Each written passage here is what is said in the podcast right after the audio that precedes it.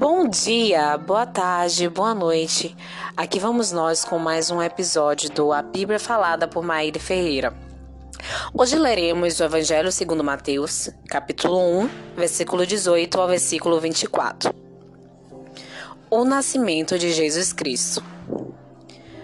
O nascimento de Jesus Cristo foi assim.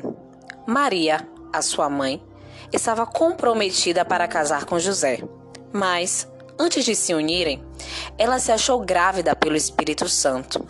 José, com quem Maria estava para casar, sendo um homem justo e não querendo envergonhá-la em público, resolveu deixá-la sem que ninguém soubesse.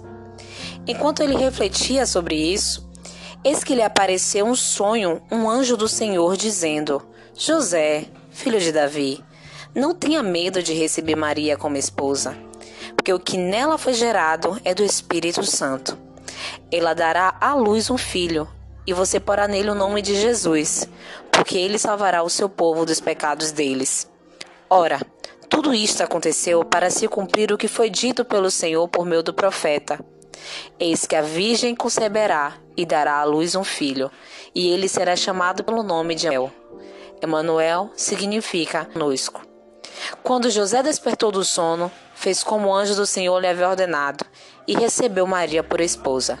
Porém, não teve relações com ela enquanto ela não deu à luz um filho, a quem pôs o nome de Jesus.